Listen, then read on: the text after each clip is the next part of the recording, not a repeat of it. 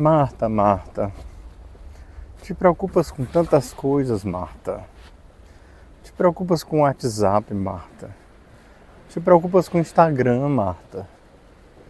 Te preocupas com notícias que não te afetam em nada, que não mudam em nada na tua vida, Marta.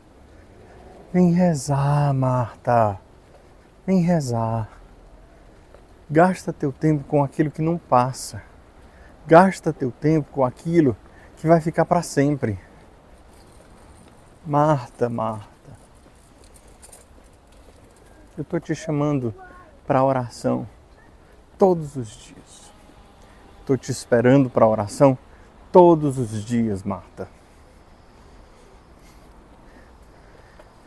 Não tem como, não tem como a gente negar que hoje a passagem de Jesus, hoje essas palavras de Jesus, elas são contundentes na nossa vida.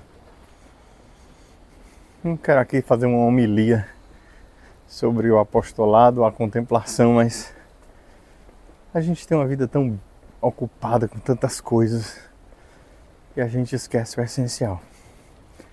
Vamos buscar o essencial. Deus abençoe. Até amanhã.